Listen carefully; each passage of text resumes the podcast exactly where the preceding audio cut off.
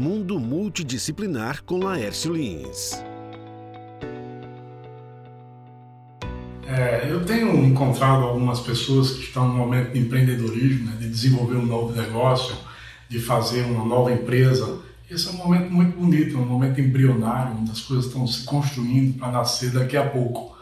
É muito bonito, eu gosto muito de participar desses momentos e tenho visto muitas empresas nascerem. O importante desse momento, é, eu tenho recebido algumas dúvidas de quais são os pontos mais importantes e um deles é sobre a segurança, sobre as certezas, as incertezas, as dúvidas que os empreendedores têm. E gostaria de falar um pouco sobre isso aqui. Por exemplo, um dos pontos que faz você se sentir um pouco mais seguro é você ter a certeza do seu ponto de equilíbrio para o seu novo negócio ou até para o negócio que já existe.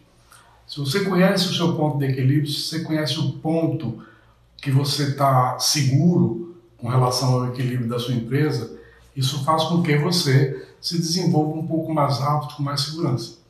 Por exemplo, o ponto de equilíbrio, para quem não sabe, eu acho que muita gente sabe, mas algumas pessoas não sabem, é aquele ponto que você tem que pagar todas as suas despesas. Quando você paga todas as suas despesas, é custo com transporte, despesa operacional, pagamento de funcionário. Quando você paga tudo, você zera. Aquele zero é o ponto de equilíbrio.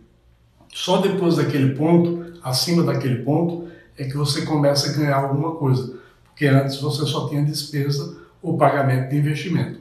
Então é importante que você esteja ligado nesse ponto e saiba, conheça esse ponto.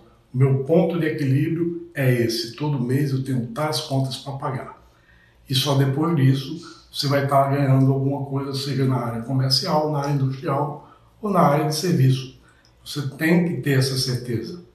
Esse é o mínimo de controle que você tem que ter com sua, com sua empresa.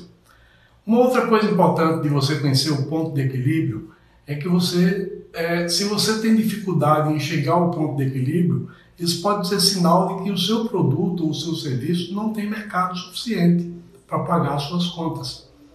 E aí é uma hora para você repensar, para você pensar novamente no projeto, no seu projeto, no seu desenvolvimento, nas suas coisas, como é que você está desenvolvendo e até onde é que você vai buscar cliente. Isso pode demandar uma estratégia nova de marketing, uma maneira de você segmentar o seu mercado, descobrir onde está seu cliente, descobrir onde está seu mercado.